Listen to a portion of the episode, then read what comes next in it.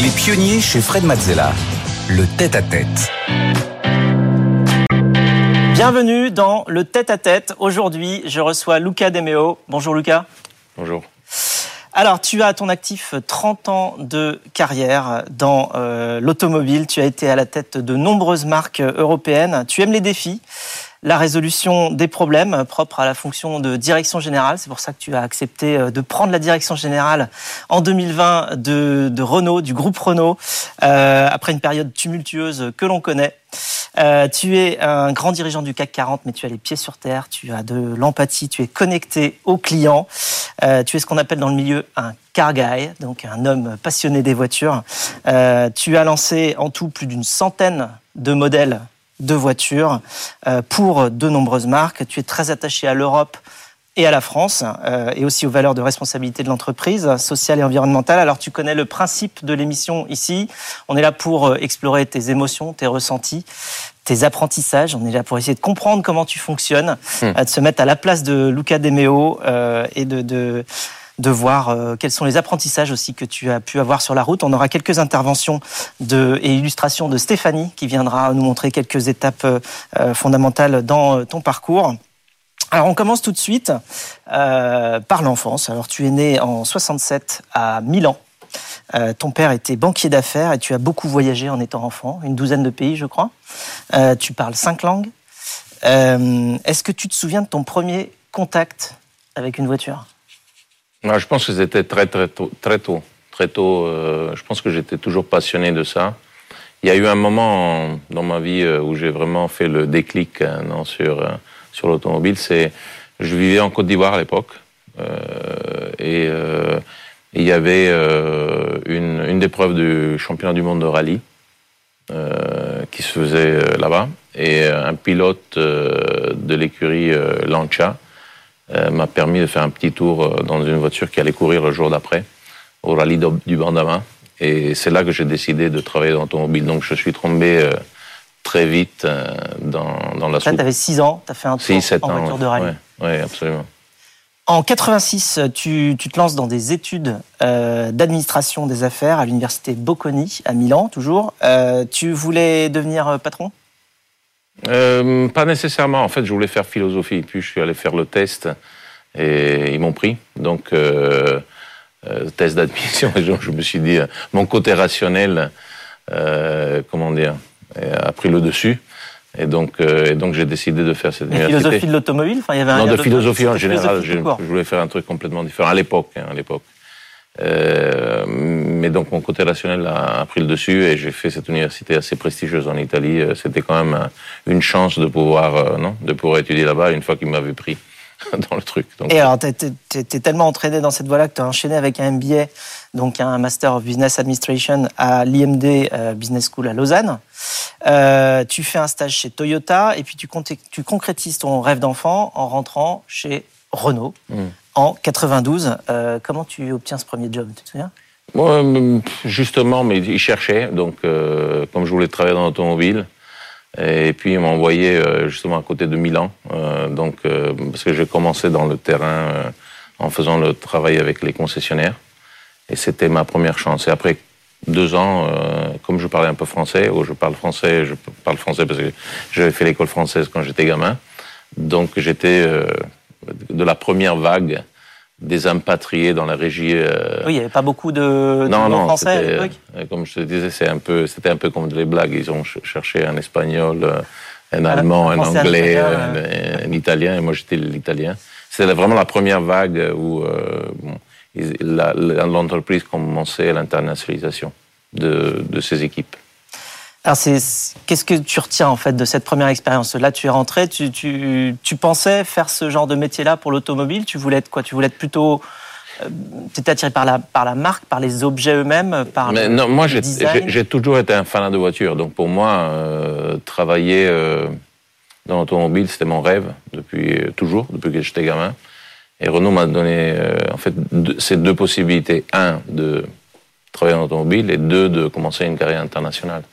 Donc en revenant ici, je devais quelque chose à Renault. Euh, c'est la première entreprise qui m'a donné la chance euh, professionnelle de ma vie. Et tu es parti vers une carrière multinationale, en effet, puisqu'après euh, Renault, tu rejoins Toyota Europe, euh, puis le groupe Fiat, où tu diriges les marques euh, Lancia, Fiat, Abarth et Alfa Romeo. Euh, par la suite, en 2009, tu rejoins le groupe Volkswagen en tant que directeur marketing. Mm. Euh, pourquoi tu as choisi euh, en fait l'automobile européenne ou pourquoi l'automobile européenne t'as choisi? Pour toi, c'est une évidence. Je pense que bon, c'est simplement un accident en fait de, de voilà de, de, la vie. donc une fois ils m'ont appelé en Allemagne, une fois ils m'ont demandé d'aller en Espagne. Une fois, au début, je suis venu en France. Je suis revenu maintenant en France. Je ne sais pas pourquoi. J'ai pas eu d'occasion. européen? Bah, ça c'est sûr. Je pense qu'on a la meilleure industrie automobile au monde. Ça, c'est clair. Ça se traduit par quoi? Ça se, ça se, traduit par une grande tradition, euh, par euh, une énorme compétence, euh, par des marques qui sont, dont les gens rêvent dans, sur toute la planète. Donc, je pense qu'il faut être fier de notre industrie. Alors, tu portes le, le maillot européen et la première marque que tu diriges, c'est Lancia, mmh. du groupe Fiat. alors, pourquoi en quoi c'est important le marketing pour euh, une marque automobile? Ben, je pense que bon, les marques, c'est très important. Les marques, c'est en fait l'interface euh, au marché, au client. C'est une façon pour les gens de décoder simplement toute euh, une série de valeurs, une tradition, une histoire, une compétence qui est derrière, et donc ça capture, en fait, ça synthétise tout ça. Non, il y a des milliers de personnes derrière, des dizaines d'années de travail, etc. Et dans l'automobile, euh, je pense que c'est encore un de ces secteurs, et au moins moi j'ai toujours lutté pour ça, euh, où euh, la marque compte, parce que la marque ça amène des émotions aux gens différentes. Et, en plus, dans l'automobile, j'en suis convaincu, il y a quand même un très fort lien entre la culture du pays dont la marque vient et l'attractivité de cette marque. Quand tu achètes une voiture allemande, tu achètes une partie de la culture allemande, quand tu achètes une voiture française, tu achètes une partie de la culture française. Et ça vaut aussi pour les Italiens plutôt que pour les Japonais, euh, plutôt pour les Anglais. Donc euh, moi, j'ai toujours euh, essayé de reconnecter dans mon travail, toujours essayer de reconnecter pas seulement la culture de la marque, mais aussi la culture du pays d'où cette marque en fait vient. Ça a été le cas partout, en Italie avec la Cinquecento, plutôt que en Espagne avec Seat et je suis en train de le faire aussi euh, avec Renault, j'espère bien. En 2004, ton patron, Sergio Marchionne, le fameux, te propose de devenir directeur général de Fiat. Hmm. Euh, qu'est-ce que tu ressens à ce moment-là? Peur? Fierté? Bah, Je lui avais dit que je n'étais pas capable de le faire. Mais il m'a dit, euh, je vais t'aider. Et en fait, il m'a aidé, mais pendant trois ans, et, comment dire, trois ou quatre ans, c'est vrai que c'était une énorme pression parce que Fiat, à l'époque, elle était dans une situation hyper difficile. Euh, donc, euh, le 80% des pertes du groupe euh, venaient de la marque Fiat. Ça perdait combien? Je pense qu'il perdait 5 millions par jour. Par jour? Par jour. Dont 4 millions? Donc 4 millions étaient sur, sur le compte économique de, de, la marque Fiat. Mais quand je suis arrivé chez Renault, on en parlait, je pense, 40. Donc, donc, par jour aussi? Ah oui. Mais 8 milliards. T'aimes bien nager dans les problèmes T'aimes bien, les problèmes Oui, je vais chercher les problèmes. Je, je, vais, j'ai toujours euh, essayé d'aller où il y a des problèmes, parce que où il y a des problèmes, tu peux amener des solutions, tu peux faire la différence, et en plus, tu apprends. Euh, ce qui est une chose euh, très importante pour moi. Après Fiat, tu pars chez Volkswagen en tant que directeur marketing, et en 2015, tu fais face à un nouveau très grand défi, Stéphanie. Effectivement, euh, en 2015, vous êtes nommé président du comité exécutif de euh, SEAT, hmm. filiale espagnole de Volkswagen. Et à votre arrivée, eh bien, la, la marque est en mauvaise posture. Hein. En quatre ans, vous redressez l'image et les comptes. SEAT redevient profitable. La clientèle est rajeunie. De nouveaux modèles sont lancés, ainsi qu'une nouvelle marque plus sportive, la Cupra. Euh, et entre 2015 et 2018, les ventes de voitures progressent de 12% et avoisinent les 600 000 unités. En 2019 même, Seat enregistre les meilleurs résultats de son histoire en frôlant les 10 milliards d'euros de chiffre d'affaires. Ce qui s'appelle un beau redressement. Oui, c'était une super expérience. Moi, j'adore euh, euh, Seat, j'adore Barcelone, euh, j'adore l'Espagne. C'était vraiment une très très belle expérience. Et ça a redonné fierté à toute une équipe, mais aussi en fait à toute une région, à, toute une, à tout un pays. C'était c'est beau de voir ça. C'est exactement le type de situation que je vais chercher. Euh, Seat n'avait jamais gagné d'argent dans les 30 ans, 30 ans précédents. C'est-à-dire, le groupe Volkswagen avait acheté Seat en 86. Moi, je suis arrivé 2015-2016. Ils savaient jamais que de gagner de l'argent. Et ça, c'est un peu, un peu déprimant pour les gens. Donc, on a changé ça. Et maintenant, je vois que mes collègues à Barcelone, ils vont bien. Je suis content. Après avoir démontré tes capacités de, redressement, justement, de situation euh, quasi euh, désespérée, en, juillet 2020, euh, Jean-Dominique Sénard t'appelle. Mm. Cher Lucas, peux-tu nous dire pourquoi tu as accepté le challenge que je t'ai offert en 2020 lorsque tu nous as rejoints chez Renault pour reprendre les opérations d'une société qui était dans l'état que nous savons? Bah, D'abord parce que j'ai trouvé que Jean-Dominique, c'est un grand monsieur. Euh, des gens comme lui, il n'y en a pas beaucoup. Non. Euh, il n'y en a plus beaucoup, toi tu, tu connais bien. Donc euh, c'est une personne d'une honnêteté, d'une intégrité, d'une élégance, d'une courtoisie assez rare. Donc je suis venu pour lui. Une grande parce que c'est important, c'est important aussi d'avoir une, une espèce de voilà de affinité euh, avec les gens avec lesquels tu travailles. Je suis venu euh, certainement pour le défi. Comme je dis au début, euh, je comprenais bien que Renault était dans le trou. et comme c'est une entreprise glorieuse de l'industrie automobile européenne, la possibilité de voilà de donner ma petite contribution à ça, ça me rend fier comme gars de. Euh, je suis venu parce que je devais quelque chose à Renault, qui était l'entreprise qui m'a donné la chance quand j'étais tout jeune. Et, euh, et, je suis venu aussi parce que j'aime la France, c'est un grand pays euh, où je me sens euh, assez à, l'aise. Non? Donc je connais un peu la culture, je connais un peu la langue, euh, et c'est un pays où j'avais envie de vivre. Voilà, ça c'est ça c'est trois ou quatre raisons. Je pense que c'est suffisant, non? Alors là, oui, c'est sûr. Tu avais déjà en plus un défi, là, non seulement avec euh, l'état de, Renault à l'époque, mais euh, en plus euh, toutes les crises qui, qui, ont, qui a pu avoir. tu es arrivé en, plein Covid, en fait. Ah oui, je suis arrivé en plein Covid. Il y avait personne dans les bureaux, mais oui, mais les crises, c'est des opportunités aussi, parce que c'est le moment où tu peux, où même les équipes, on n'a pas trop à perdre. Donc, il n'y a plus personne qui te dit on va faire comme avant. Mais exactement. Tu n'as pas trop à perdre, donc euh, tu te poses les bonnes questions. C'est comme les gens qui malheureusement ont eu des graves problèmes de santé. Euh, ils, remettent les priorités euh, dans le bon ordre dans la vie. ils se posent les bonnes questions. et ils ont normalement une vitalité, non, parce qu'ils ont envie de vivre. Et, et si tu tournes ça, comment dire, si, si tu mets pas dix ans pour le faire, si comme nous on l'a fait dans quelques mois, on a commencé à voir que les résultats de la nouvelle euh, approche, euh, ça marchait. Et donc, c'est assez enthousiasmant. Moi, j'aime bien ça. Alors, justement, comment tu as fait? Au début, tu as fait un état des lieux. Mm. Et puis, euh, déjà, ça ressemblait à quoi? Et mm. qu'est-ce que tu t'es dit que tu allais faire comme plan pour, pour, pour sortir du trou? Bah, Moi, je pense qu'une des choses, et c'est tout à fait compréhensible, c'est que après des années assez troubles, en fait, pour des raisons, je ne vais pas commenter le passé, j'ai jamais eu l'arrogance intellectuelle de juger euh, les gens qui avaient, euh, avaient avant moi et je vais jamais le faire.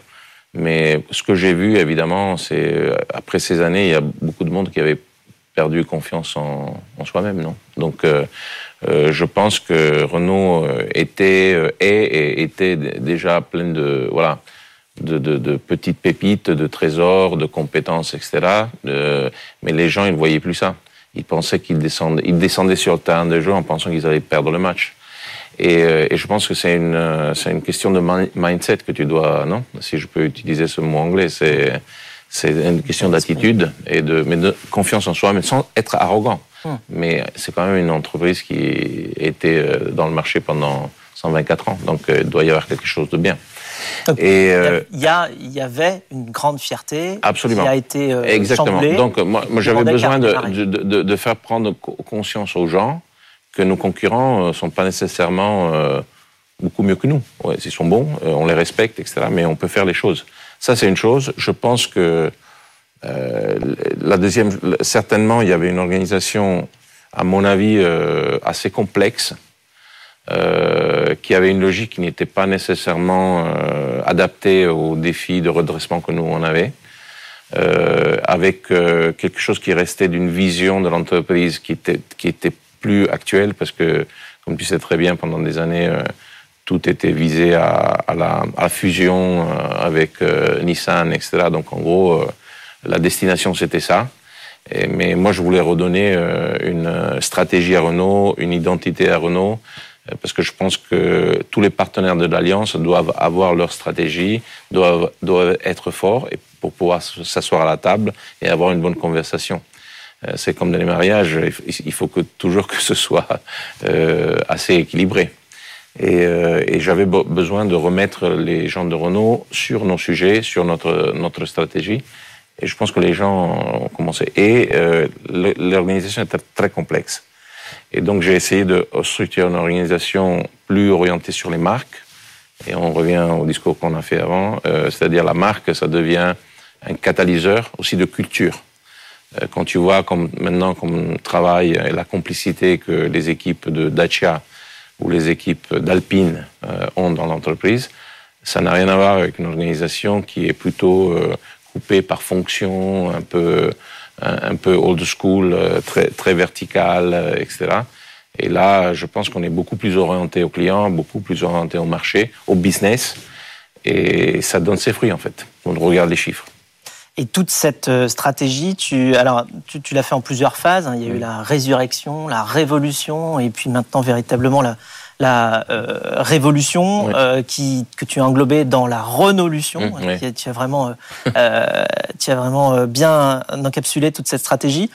mais au-delà de ça, il y a aussi cinq blocs fonctionnels et stratégiques que tu as définis dans l'entreprise. Alors, est-ce que tu peux nous les décrire rapidement entre or, sans père oui, je fais ça rapide. En fait, en fait les trois phases, c'était résurrection, c'était sauver la boîte. Oui.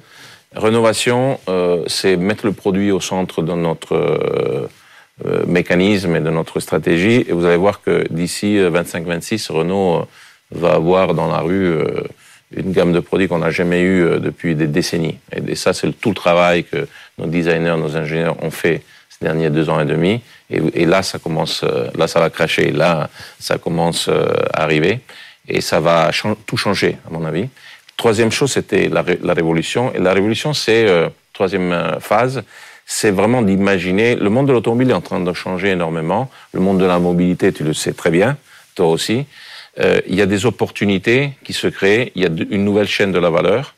Et il, y a un contexte qui est très volatile et il y a une technologie qui est très évolutive. Donc il faut construire des organisations qui soient adaptées à ce nouveau monde. Donc nous, ce qu'on va faire, ce qu'on est en train de faire, c'est euh, d'essayer de spécialiser des groupes plus compacts de gens sur des sujets orientés au futur. Par exemple, tu prends l'électrique, tu prends le software, tu prends l'économie circulaire, tu prends le, le, disons le haut de gamme avec euh, Alpine qu'on n'a jamais fait euh, chez, chez Renault vraiment, etc. Et tu construis une organisation qui est en fait où, où il y a des subcultures, où, où tu orientes un groupe plus compact de gens, plus agiles, et tu leur permets de prendre responsabilité de, leur business et de innover. Parce que l'innovation, c'est un des thèmes que je, voilà, que sur lesquels j'ai toujours travaillé, qui me sont plus proches, en fait. Et, et, là, je pense que ça va donner beaucoup de bonnes surprises pour nos clients. Alors, c'est quoi les cinq sports de, de Renault? Mais je, je, je, mentionnais avant, je pense que la combinaison dans la prochaine génération de produits de, de, de, de l'électrique et du software, ça va donner euh, je dirais, euh, des produits qui ont vraiment un autre potentiel pour le client. C'est très important. Euh, je pense qu'il y a toutes les, tous les thèmes des services, de la mobilité. Et dans cet espace-là, euh, tu vas du, de l'abonnement des voitures jusqu'au système de paiement, jusqu'à l'assurance, euh, euh, plutôt que les plateformes de mobilité, la gestion de l'énergie, parce qu'avec la voiture électrique, il y a peut-être un business. La voiture, elle est connectée à un moment donné tous les tous les jours à un câble, et donc il y a tout le monde derrière.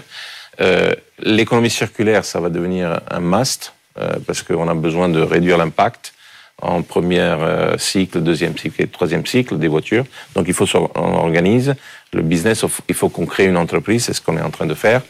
Euh, voilà. Donc il y a, c'est, on a joué au foot pendant 100 ans. À un moment donné, ils nous demandent de faire les Jeux, les Jeux olympiques. Ok? Donc tu peux dire il y a quatre ou cinq sports que tu dois faire. Tu peux, tu as deux possibilités.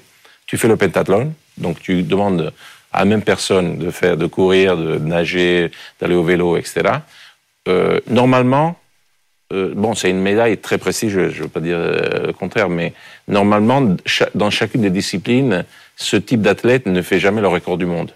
Ou tu peux décider que tu prends quatre ou cinq athlètes qui ont un talent différent, une conformation physique différente, ils entraînent différemment, ils mangent différemment. Leur performance est mesurée de façon différente parce qu'une fois c'est le timing, l'autre fois c'est la distance. Et là, tu fais les disciplines et tu peux peut-être, dans chacune des disciplines, gagner pas une médaille, mais 4, 3, 2 ou 5. Et tu peux peut-être faire un, record du monde. Et nous, on a choisi clairement euh, ce deuxième euh, schéma, disons, ce deuxième concept.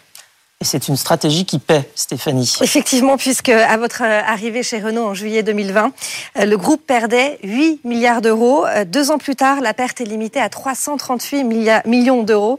Le chiffre d'affaires bondit de 11% à 46 milliards. Surtout, Renault double sa marge opérationnelle à 5,6% du chiffre d'affaires. Des résultats obtenus malgré le retrait de Russie qui grève les comptes de 2,3 milliards et avec une, stratégie en rupture totale. Hein avec euh, la course au volume de la période Carlos Ghosn.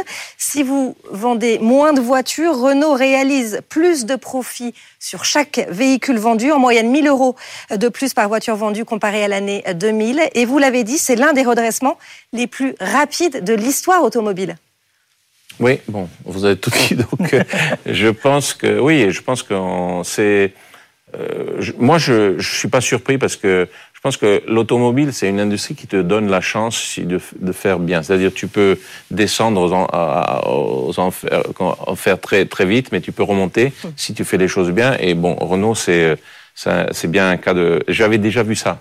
Donc, j'étais pas surpris. Peut-être euh, des observateurs ou même des gens dans l'entreprise sont surpris de voir euh, Renault rebondir si rapidement. Euh, mais bon, ça veut dire que notre stratégie marche. Moi, ce que, ce que j'ai envie de dire, c'est que ce n'est que le début.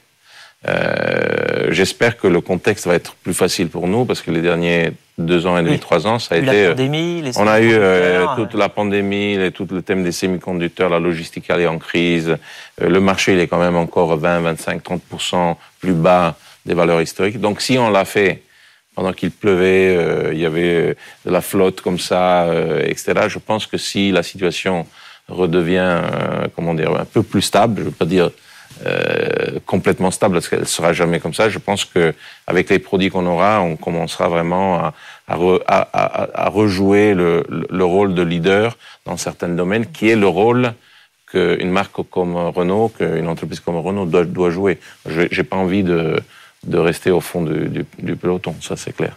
Et parmi les défis donc à venir, il y a le défi écologique, il y a la transition mmh. énergétique. Mmh. Euh, comment tu appréhendes tout ça en tant que, constructeur ben Nous, on a un des, meilleurs mix, euh, en termes d'impact, on a un des meilleurs mix euh, au monde en fait, pour, pour notre addiction dans l'électrique, pour, la technologie de l'hybride, mais aussi parce que on a toujours vendu en moyenne des voitures plus petites, plus compactes d'autres constructeurs. Donc je, je pense qu'on est bien positionné.